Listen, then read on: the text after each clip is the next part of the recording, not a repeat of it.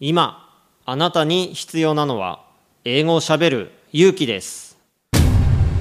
西澤ロイの英語でスピーカー。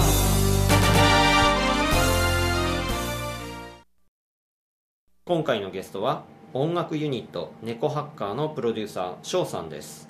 英語でスピーカー。I'm gonna travel around the U.S. Um, as a backpacker.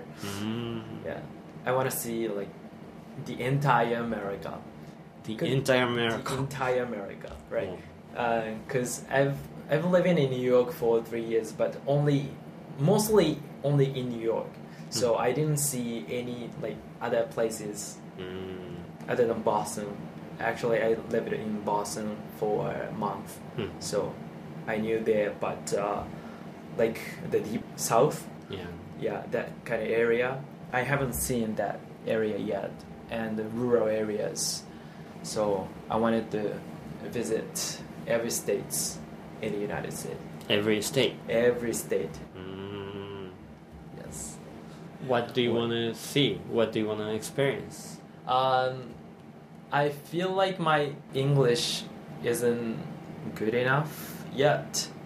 So, as a backpacker, while traveling, I have to speak English every day. Mm. So yes, that's one challenge to me. Mm. And also, I, I want to share the real English to Japanese people because. Mm.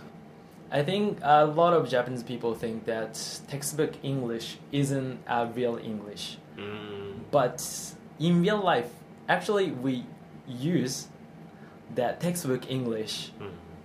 So I want to share that fact. Mm. I want to share the fact, and like for example, might as well, might as well. Mm.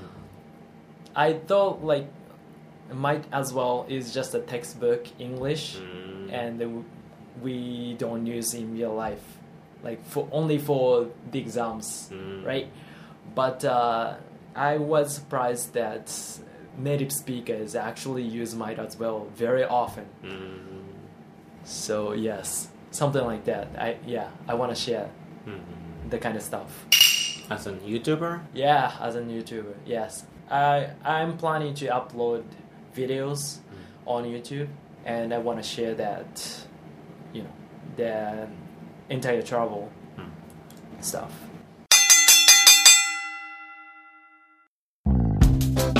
メタボだとモテないからランニングしてダイエットしてるんだよね。